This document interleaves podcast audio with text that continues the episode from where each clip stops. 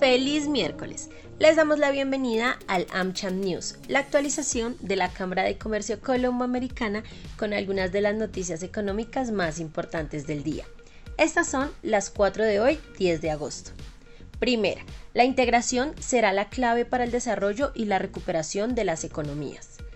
Durante el séptimo Congreso Empresarial Colombiano de la ANDI, el presidente de la CAF, Sergio Díaz Granados, aseguró que la integración y los consensos serán clave para el desarrollo de América Latina.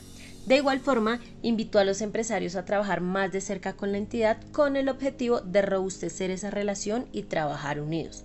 Si no lo hacemos, no tendremos capacidad de recuperar nuestras economías y fortalecer las democracias, dijo Díaz Granados, quien recalcó que la región tiene mucho que aportar para mitigar los problemas que aqueja el mundo. De acuerdo con el presidente de la CAF, América Latina tiene la capacidad de concretar proyectos de manera cooperativa. Hoy en día apoyamos a 21 socios, siendo los últimos El Salvador y Honduras. Hoy América Latina cuenta con un aliado más para sus crisis económicas. Dijo, con respecto a Colombia, Díaz Granados manifestó que la baja productividad prevalece en todos los sectores, siendo este otro de los principales desafíos del país para su reactivación económica. Asimismo, resaltó que el potencial productivo del Caribe y el Pacífico contrasta con el de otras regiones de América Latina. Segundo, el dólar cerró a 4.273 en promedio con una caída frente a la tasa oficial. Este miércoles el dólar cerró a 4.273 pesos con 77 centavos en promedio, lo cual representó una caída de 35,92 frente a la tasa representativa del mercado, que para la jornada de hoy se ubicó en 4.309 pesos con 69 centavos. Según la plataforma ZFX, el precio de apertura de la divisa estadounidense fue de 4.300, mientras que el máximo alcanzó niveles de 4.300 y el mínimo 4.258.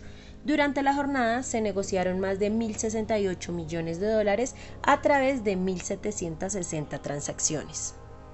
Tercera, inflación en Estados Unidos se desacelera y cae al 8,5% anual en julio.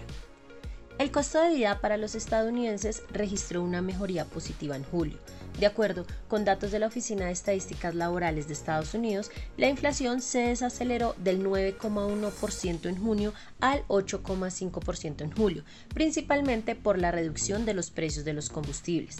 Ahora bien, la inflación subyacente, aquella que no contempla alimentos y energéticos, aumentó un 0,3% en julio, un incremento menor al registrado en los tres meses previos de abril, mayo y junio.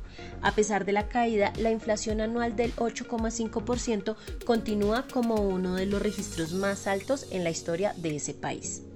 Cuarta, este año llega una nueva edición del torneo de golf de AmCham Colombia.